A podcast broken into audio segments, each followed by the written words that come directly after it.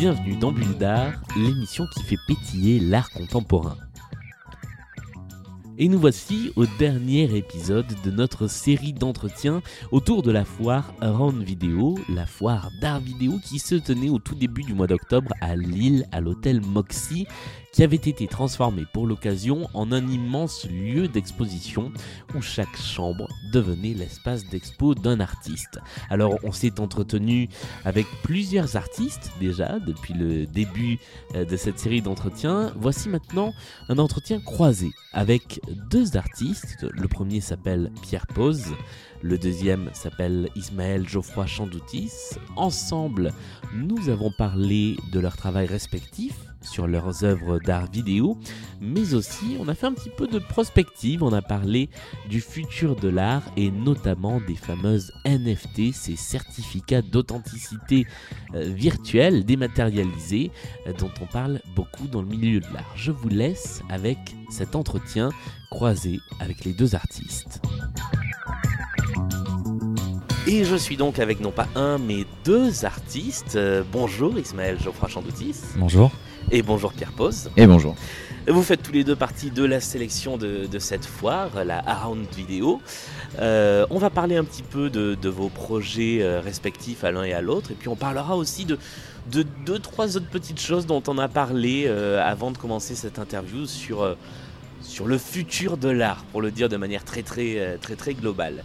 Euh, pour commencer, euh, est-ce que vous pouvez l'un et l'autre euh, nous parler un petit peu des, projets que vous présentez euh, dans le cadre de cette foire, qui sont donc deux vidéos. Peut-être Ismaël, on, va commencer. Le, projet s'appelle Swatid. Alors, les gens qui sont fidèles à Bulle d'Art se souviendront que c'était le coup de cœur d'Alice il y a quelques émissions. Elle avait déjà parlé de, ce projet-là. Est-ce que, est que tu peux nous parler de cette vidéo qui est inspirée, si, mes souvenirs sont bons, euh, d'un procédé de cyberharcèlement en fait à la base Oui, alors en fait, euh, c'est un projet que j'ai fini euh, en 2018 et euh, qui parle du phénomène du, swatting. Alors, swatting, ça vient de SWAT, c'est les unités de police américaines, le GIPN américain. Et c'est un, un cyberharcèlement qui est provoqué par des gens qui, ont, qui sont mal intentionnés, qui vont appeler le 911 en, en disant des, choses horribles comme euh, j'ai tué ma mère ou mon père avec un fusil. Si vous venez chez moi à telle adresse, euh, je vais vous tirer dessus. Et en fait, ils donnent pas leur adresse. Ils ciblent quelqu'un, qui est souvent une personne qui se filme en direct, donc euh, qui a des, viewers, parfois par dizaines de milliers. Et donc cette personne qui ne sait pas ce qui va lui arriver va se faire arrêter en direct et se faire humilier, voire dans des cas les plus tragiques, se faire tirer dessus par la police et mourir. Et, euh, donc ça, c'est un, phénomène qui a, commencé euh, dans la communauté euh, des jeux vidéo et qui maintenant est devenu une espèce d'arme politique où même des cadres du GAFAM se font swatter. c'est une, arme parmi d'autres pour, voilà, pour éliminer des personnes.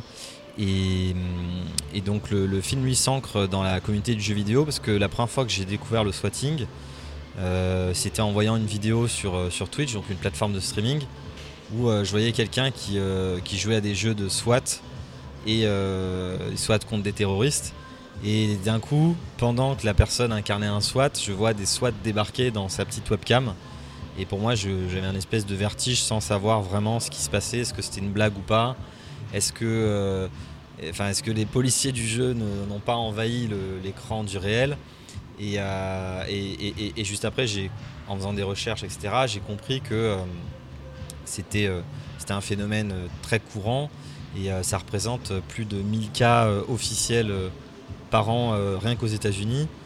Et, donc voilà, donc le film il mêle en fait des, des, images d'archives que j'ai récoltées sur Internet, des témoignages aussi que j'ai récoltés sur Internet, et des images de jeux vidéo, qui est finalement le médium qui est utilisé par ces gens pour, pour jouer, et moi qui me sert dans sa dimension plastique et, de mise en scène, avec une mise en scène qui peut être à la fois une référence à une partie de jeu, et en même temps fait dialogue avec les témoignages de ces gens. Est-ce que le, fait d'utiliser des images de jeux vidéo, si, si je dis pas de bêtises, c'est le moteur de, GTA qui a servi à, faire les images, c'est, euh, ça donne autant de liberté que de tourner euh, à, partir d'un plateau euh, nu avec des acteurs? Est-ce qu'il y a des contraintes ou est-ce qu'au contraire c'est plus facile? Alors, le plus facile c'est que ça coûte rien. Ouais.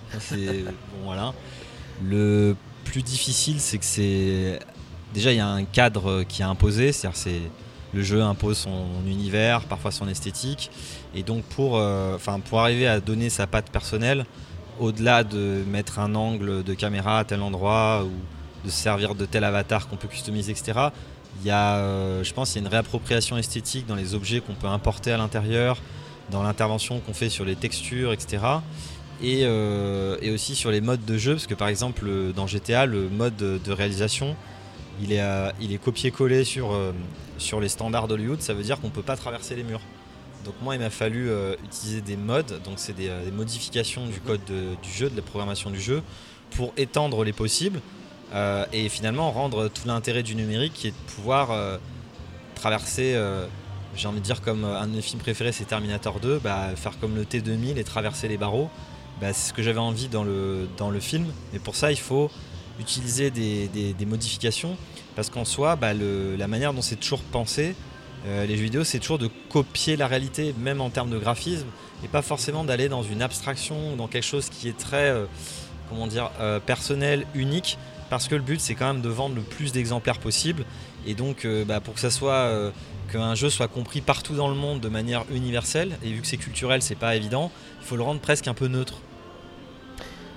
Pierre pose, euh, ta technique, c'est de la vidéo traditionnelle, on va dire. Euh, et le, le point de départ euh, de, ce projet vidéo, c'est. Est-ce qu'on peut dire que c'est la création d'une drogue? Absolument. C'est à la base, c'est. On dirait que le point de départ, c'est plutôt une controverse scientifique. Et mon idée, c'était de de voir quel poids euh, aujourd'hui à la validation scientifique ou non euh, dans les mécaniques de croyance des gens euh, sur certains phénomènes. Là, en l'occurrence, c'était sur une théorie qui a été décrite dans les années 1980. dans les années 80, c'était la théorie de la mémoire de l'eau. Et donc, c'est une théorie qui a été invalidée par la communauté scientifique et sur laquelle aujourd'hui il y a une sorte de tabou et que voilà, les scientifiques veulent pas en entendre parler. Et donc du coup mon idée c'était de me dire bah si ça marche pas, c'est le principe de l'homéopathie en gros, hein, la, mémoire de l'eau pour le dire pour le dire très vite. Et je me suis dit, bah, si, euh, ça a été invalidé par la communauté scientifique, ça veut dire que peut-être ça ne marche pas. Et du coup, euh, je vais l'essayer avec un psychotrope puissant. Et donc je me suis dit, euh, avec la complicité de deux laboratoires, on s'est dit qu'on allait fabriquer ce psychotrope. Et quitte à fabriquer un psychotrope, je, me suis dit, bah, autant fabriquer une drogue de, l'amour. Et donc on a essayé d'identifier quelles étaient les hormones à l'origine de, ce processus ou de ce sentiment amoureux. Et euh, donc phénylamine, oxytocine, phényléthylamine, oxytocine, euh, voilà, euh, qui sont des hormones liées au, circuit de la récompense. Et puis on a rajouté quelques psychotropes dedans, un petit peu plus puissants pour en faire quelque chose pour en faire un réel psychotrope à la fin. Et donc on en a créé des doses homéopathiques selon ce principe finalement de la mémoire de l'eau. Et on a fait un test sur euh, une vingtaine de cobayes humains euh, lors d'une soirée euh, reconstituée. Et donc le film est une sorte comme ça de déambulation entre l'univers du laboratoire où des expériences sont menées et l'univers du boiler room de la fête où une autre expérience est menée en fait. Pour l'un comme pour l'autre, est-ce que la vidéo que vous avez créée, celle qu'on peut voir dans le cadre de la foire, c'est un, objet d'art autonome ou est-ce que c'est finalement la, documentation euh, d'un projet plus global que vous avez mené Ou est-ce que c'est les deux d'ailleurs? Euh, La question, elle est, euh, elle est pas évidente. je dirais que, enfin, de mon côté, soit-il, je l'ai pensé comme une œuvre autonome, mhm. bien que j'ai des projets de version étendue, mais plutôt sur de l'image fixe ou de l'installation. Après, je me suis rendu compte sur d'autres projets en cours que beaucoup, enfin beaucoup d'éléments qu'il y avait dans Swatid revenaient. Donc je sais pas si c'est peut-être c'est se dire qu'il y a un lien, il y a un certain lien indirect comme on peut faire un fil entre plusieurs œuvres d'un artiste pour voir son style. Je pense plus comme ça, mais enfin en tout cas pour moi d'abord je l'ai pensé en objet autonome. Pierre? Et dans mon cas, c'est vrai que c'est une question assez intéressante parce qu'il y, a différentes couches, on dirait de, je dirais, de lecture euh, dans les œuvres. Et puis là, il y a des couches euh, un peu méta et il y a, euh, on va dire, le, processus qui est presque aussi important que la restitution d'une certaine manière. Après, c'est quand même un objet en soi puisque finalement, c'est un film avec de la fiction dedans aussi, avec la subjectivité du montage et avec, avec voilà qui fait passer des émotions aussi. Donc euh, c'est pas non plus une restitution, euh, on va dire, euh, froide comme certains films scientifiques. Même si dans le film je reprends les codes des restitutions de films scientifiques avec une voix, une voix numérisée qui parle en anglais d'un protocole. En fait tout ça est détourné et donc du coup il y a quand même une, dimension, une dimension esthétique qui, qui en fait un objet à part entière. Et la, fête, par exemple, qui a, qui a été organisée, ça a été imaginé comme une performance dont la vidéo est une restitution ou c'est plus en fait le, tournage de la vidéo? C'est en fait c'est les deux, c'est-à-dire que l'expérience d'une certaine manière a été menée. Euh, le tournage était euh, la restitution de cette expérience, mais la restitution euh, du moment qu'on cadre, ça veut dire qu'il y a des bords du cadre et des choses qu'on voit, qu'on décide de montrer ou pas. Enfin voilà, c'est l'éternel, c'est l'éternelle discussion sur, le, sur, le, sur la question de filmer des choses, de l'enfermer dans un temps donné. Et euh, donc là, en l'occurrence, il y avait des choix, et mon choix a été de, montrer certaines choses et d'en occulter certaines autres. Euh, mais, euh, mais pour répondre simplement à la question, oui, c'était les deux. C'était, et, sans spoiler l'intégralité de la vidéo, le, le résultat, parce que finalement c'est une expérience, donc le résultat on ne le connaît pas le résultat que tu as obtenu, il était satisfaisant Ou est-ce qu'il aurait été satisfaisant dans, dans, tous les cas, en fait, que ça marche ou pas, cette, cette expérimentation d'une drogue homéopathique? Alors, le film se termine justement, euh, laisse un peu le spectateur sur sa fin. Donc, c'est pas spoiler que de dire ça, puisque j'ai envie que ce film et ce projet en général posent des questions. Euh, j'ai pas envie qu'il y réponde en fait. C'est-à-dire que vu que, bon, bah, quand on rentre dans le champ des pseudosciences, mais même d'une certaine manière des sciences, puisque pour, euh, pour nous, les gens euh, qui ne sommes pas scientifiques, entre guillemets, on, ne peut être que dans l'acceptation ou la croyance. Euh, donc on a des tiers de confiance, bien sûr, mais euh, moi, je, crois que, tel médicament va me guérir. Je ne le sais pas, en fait. Et donc voilà, c'était poser la question de la croyance, en quoi on croit, pourquoi et à, quel tiers de confiance on, accorde, on accorde du crédit. Alors tous les deux, vous avez fait le Frénois, euh, et ça tombe bien, on a parlé du Frénois il y a vraiment pas longtemps dans, dans Bulle. Euh, on voit que vos œuvres, elles sont, euh, bah, vous m'arrêtez si je dis une grosse bêtise, mais à la croisée euh, des arts plastiques et d'autres choses, du jeu vidéo d'un côté, de la science ou des pseudosciences de l'autre. Est-ce que c'est une caractéristique de ce qu'on vous apprend à faire, à penser euh, dans, quand, vous êtes au Frénois? Ou pas forcément? En fait, il y a toujours un, surtout en deuxième année, un enjeu technologique euh, on, nous invite à réfléchir là-dessus. En vrai, euh, il faut quand même vraiment le faire. et c'est vrai que euh, après, on vient chacun avec notre personnalité, chacun de disciplines différentes. moi, pour moi, c'était, enfin, même si ça a été difficile, en soi, la consigne, j'ai vraiment pris comme un jeu. la consigne, en tout cas, quand moi j'étais en deuxième année, c'était si tu fais un, un film, faut que ça soit sans caméra. Euh, j'ai pas hésité une seconde euh, à me dire euh, jump dedans parce que pour moi j'ai une formation de montage au départ et je suis un milliard de trucs à faire avec le web, avec toutes les images qui existent aujourd'hui. Et quand, quand j'ai rajouté cette histoire d'aller piocher dans le web avec l'idée de, de, faire des images en, jouant à un jeu, évidemment, c'était c'était pour moi hyper, hyper stimulant, créatif. Et en plus, c'est des choses. Enfin, là, là où c'est difficile, c'est qu'on va dans une direction où peu de gens sont allés, enfin que ce soit pour euh, Pierre dans son expérience, ou moi l'idée d'imposer euh, un film où euh, trois quarts c'est des images de jeux vidéo. C'est vrai qu'on a, on peut avoir par moment dans le, je dirais dans le processus des moments de vertige, des moments de remise en question assez fortes. Mais ce qui est génial, c'est que comme tout le monde va un peu dans le, dans ce sens-là et vit un peu les mêmes choses, c'est hyper stimulant pour continuer euh, et, quand on voit qu'une fois qu'on est sorti, ça reste pas une autocongratulation euh, d'une petite bulle, mais en fait, les œuvres, elles circulent et elles, rejoignent un, large public, bah, on est hyper content. Et, pour, pour toi, c'est la même idée qui a, qui a précédé à, la création? Moi, ça fait un moment que je travaillais sur cette question. je l'avais décliné sur plusieurs projets, plutôt dans la science-fiction. Et j'ai voulu m'ancrer un petit peu plus dans la science que dans la science-fiction et, de, et voilà, faire les expériences par moi-même. Alors, ce dont on parlait euh, juste avant de lancer l'enregistrement, et qui moi m'a un petit peu interpellé, euh, bah, c'est que tous les deux, finalement, vous réfléchissez aussi à ce que peuvent devenir vos œuvres d'art dans un futur, pas euh, de science-fiction, dans un futur proche.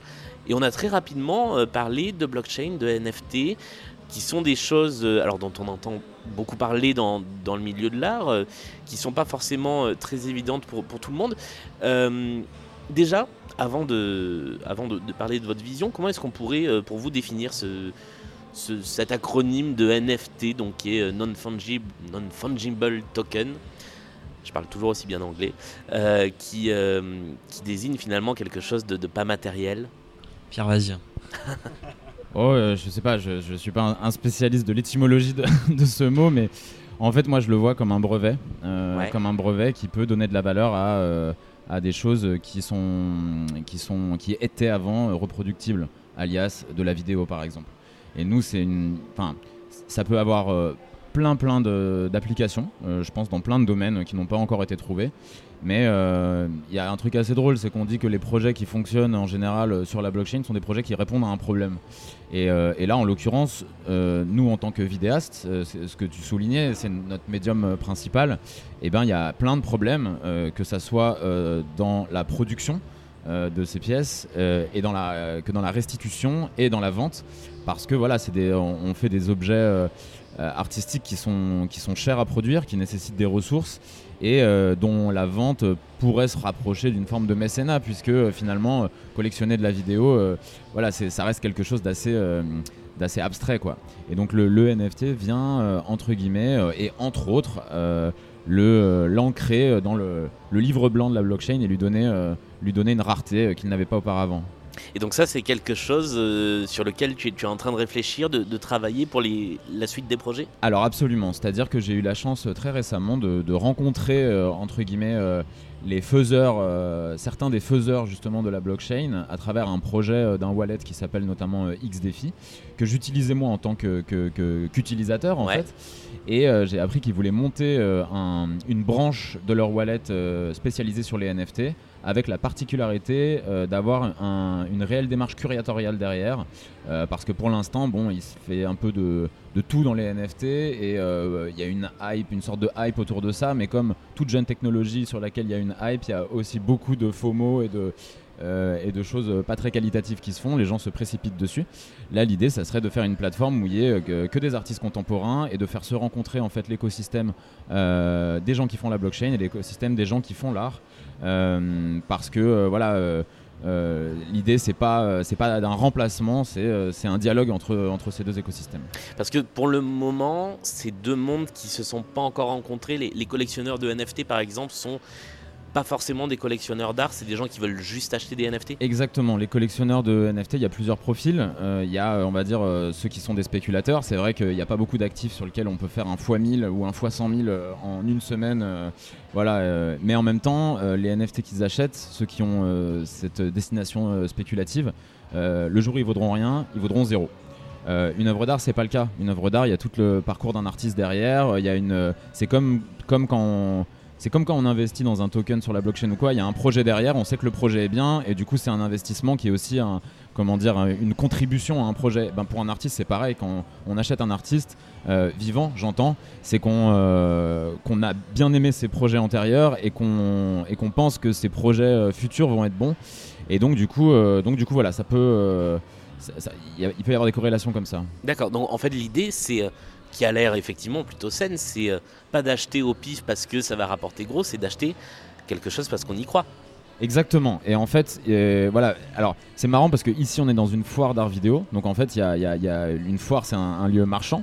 Donc, il y a des collectionneurs de vidéos. Et c'est marrant de voir les profils parce que les profils de collectionneurs aussi de NFT, il y en a certains qui sont très pointus. C'est des gens qui ont beaucoup d'argent, sans doute beaucoup plus que les, que les gens, les collectionneurs qui viennent ici acheter de la vidéo.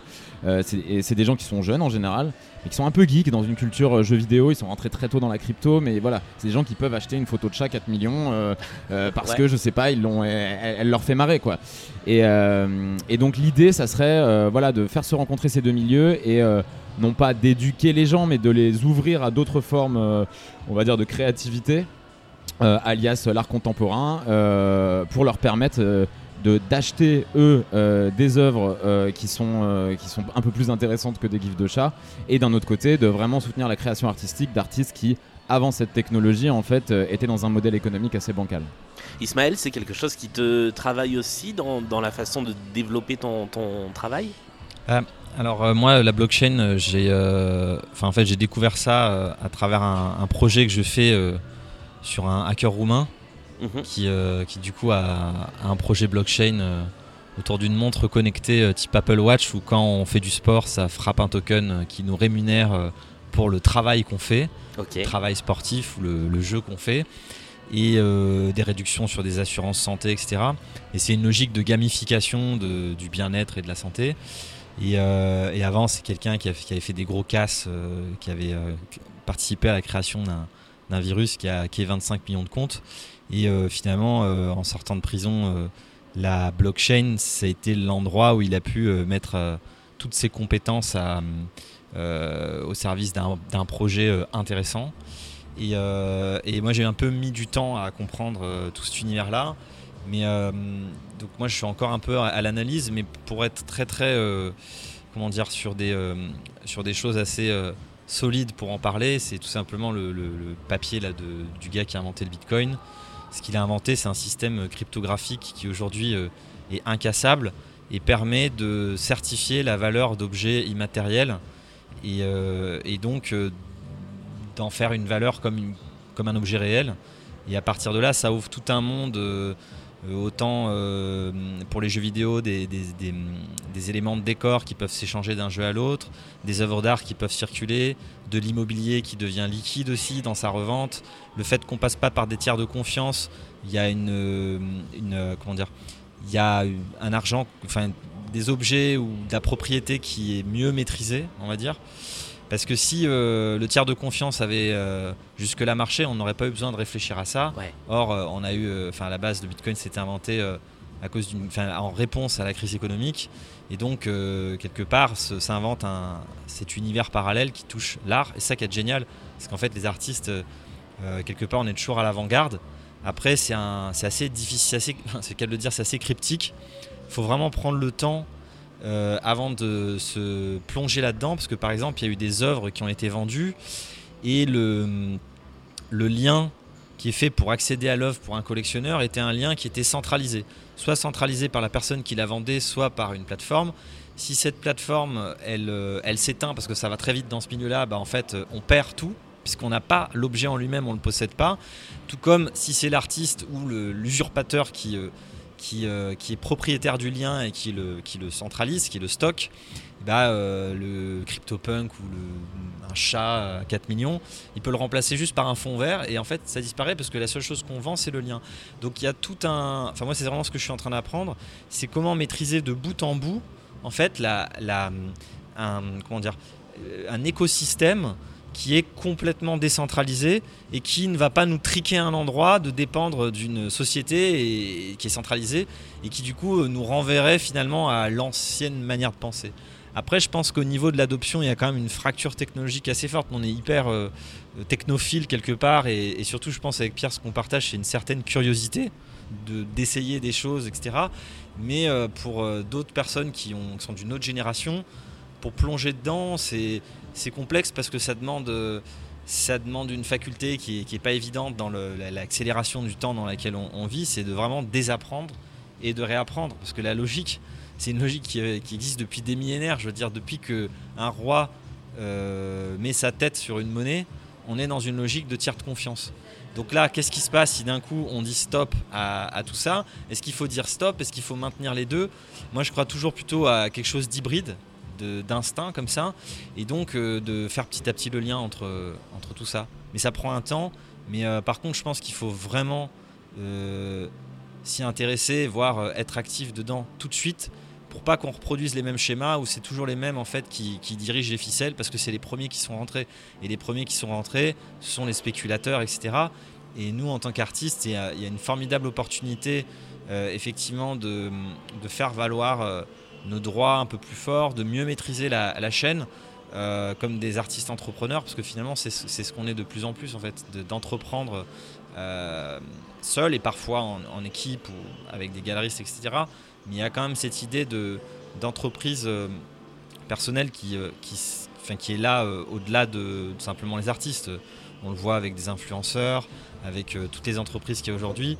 C'est l'idée de se développer soi-même d'abord et ensuite que l'entreprise, on, y rentre par, par la suite. Est-ce qu'il va falloir pour ça créer des, des œuvres qui soient spécifiquement des œuvres créées pour les NFT, pour la blockchain, et en parallèle continuer à vendre des œuvres sur les circuits euh, traditionnels à des, à des collectionneurs qui effectivement n'ont pas forcément l'habitude de, de, ça? Bah, Il y a des œuvres qui, euh, en fait, on peut d'une certaine manière tout blockchainiser, c'est-à-dire qu'aujourd'hui même des marques de luxe... Euh, je je citerai pas forcément de nom, mais associer des NFT à certains produits pour éviter les contrefaçons. Donc on pourrait imaginer euh, avoir euh, voilà NFTiser entre guillemets même des peintures pour être sûr que qu'on possède l'original. voilà, c'est, je pense que les l'un n'efface pas l'autre en fait. L'un n'efface pas l'autre, il vient l'augmenter. Voilà. Ok. Dernière question. On est donc dans un hôtel avec des œuvres d'art vidéo partout, des artistes et des galeristes partout. Bah, comment est-ce que vous, vivez ce week-end Alors, est-ce que vous retrouvez que des gens que vous connaissez qui sont tous des potes parce que euh, les vidéastes euh, sont des gens que vous connaissiez déjà Ou est-ce que bah, cette, foire d'art vidéo, c'est aussi l'occasion pour vous de faire des rencontres, de faire du réseau Ouais, un peu de tout. déjà, ce... avec Pierre, on s'était pas vu depuis longtemps, donc c'est aussi des occasions d'échanger, de savoir où on en est. Euh, et puis euh, voilà, de faire un peu un état des lieux de, parcours, de carrière et puis de d'envie de, créer. Après, il y a euh, moi, des gens que je connaissais pas qui, découvrent nos œuvres. Pour moi, c'est avant, tout un, avant tout un échange. Après, si à un moment il y a un, crush avec un ou une galeriste, tant mieux. Mais c'est, enfin, je crois le but c'est d'abord de se retrouver après une fucking pandémie où on était tous à distance sur Zoom à faire circuler nos œuvres par le web. Euh, et, donc euh, un événement réel a toujours euh, quelque chose en plus de, se voir en vrai, une discussion qui prend le temps. et donc on voit bien par rapport à nos trucs d'NFT qu'on disait que si on n'est que virtuel à un moment donné, il y a une limite. Et donc je crois toujours qu'il faut, il faut les deux. Et là c'est l'occasion. Quoi. Même sentiment pour, pour toi Pierre? Oui, je dirais qu'il y a plusieurs enjeux ici. Après, c'est un format assez intéressant en plusieurs choses parce que c'est vrai que euh, ça rassemble, enfin l'art aussi, il y a un côté comme ça relationnel où autour d'un objet ou d'une œuvre, les gens se rassemblent, pensent, discutent. Et euh, que là, c'est un rassemblement euh, très dense, mhm. mais, mais c'est très intéressant parce que voilà, c'est comme tu disais, c'est un petit écosystème les vidéastes, donc on se connaît pas tous, mais on, vient tous à peu près des, mêmes endroits, et donc du coup. du coup, voilà, c'est vrai que dans la, dans, la, dans la sphère de l'art contemporain, tu retrouves un petit peu souvent les mêmes têtes. Euh, que ça soit du côté de ceux qui le font ou, que ceux qui, ou ceux qui l'achètent. Mais, euh, mais voilà, justement, euh, ce qui est intéressant, je pense, c'est de, tu vois, par exemple, le fait que ça soit à Lille, c'est pas un, pas un événement à Paris. Il y, a un côté de, décentralisé de, qui est assez intéressant, d'autant que la région ici, c'est un carrefour hyper, hyper intéressant entre la Belgique avec, avec le Frénois. Enfin voilà, c'est en cela, je trouve que c'est une super initiative. Et, euh, et puis euh, pour l'instant, euh, au niveau des enjeux, je sais pas. moi, c'est de discuter un petit peu de ces perspectives justement de blockchain avec les gens qui pourraient être potentiellement intéressés. et puis de commencer, ouais, de commencer le dialogue, quoi. Eh ben, merci, merci Pierre, merci Ismaël. Merci, merci beaucoup à tous les deux. Merci à toi. Et merci à vous d'avoir écouté ce nouvel épisode de Bulle d'Art. On se retrouve très vite avec de nouvelles chroniques, de nouvelles émissions consacrées à l'art contemporain après cette petite série d'entretiens lillois.